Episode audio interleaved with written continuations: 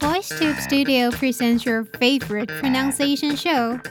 Join us now and improve your listening and speaking skills. My name is Mia. You're listening to VoiceTube's Pronunciation Challenge.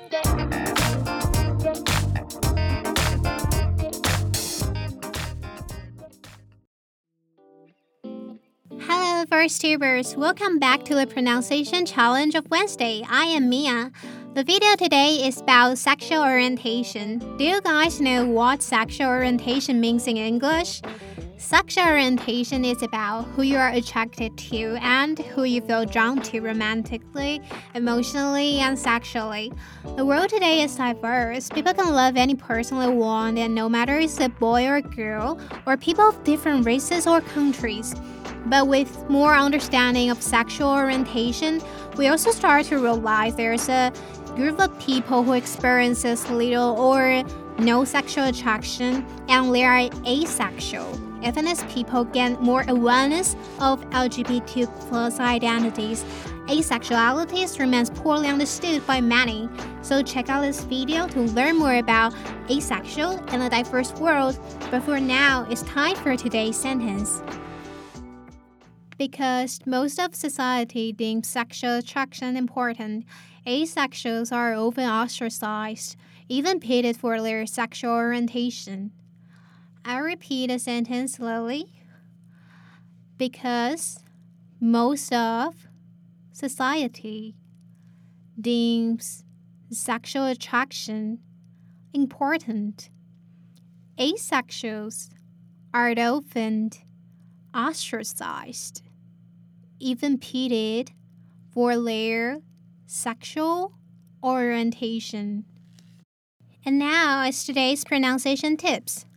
The first word is attraction. Attraction. Let's separate the word into three parts. A, T T R A C, T L N.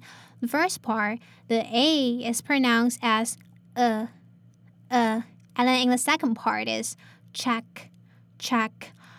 Also, there are two T there. We just have to pronounce a single T sound, and then TR is ch, ch, and then A here is a, a. So open your mouth and your tongue should be flat. Therefore, the second part is check, check.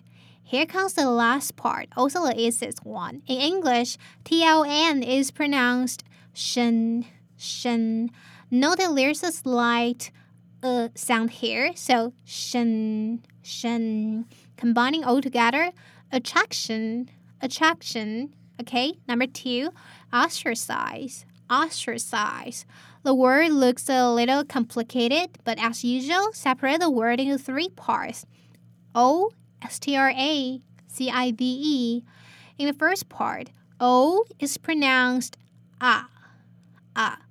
Okay, so you have to put more stress on it.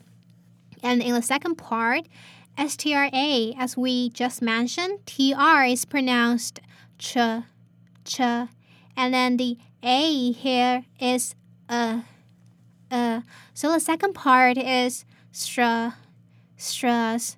Now is the last part, C I Z E. When there is an alphabet between I and E, I and E will have the A sound. So the last part will be size, A size.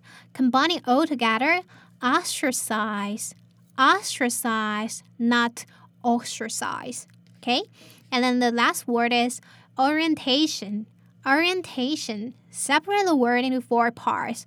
O R E N T A T L N. Okay? O in the beginning is O. O. Your mouth should be round like a circle. The second part is run, run.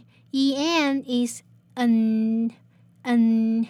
And third part, ta is tay, tay. And last part, tln, you might all familiar with this, is shen, shen. Combining all together, orientation, orientation. And now is today's vocabulary. The first word is ding, ding. 动词认为 In such an important ceremony, security staff might question anyone leading suspicious. 在这样一个重要的典礼中，安保人员可能会审问任何他们认为可疑的人。Number two, ostracize, ostracize，动词，排斥。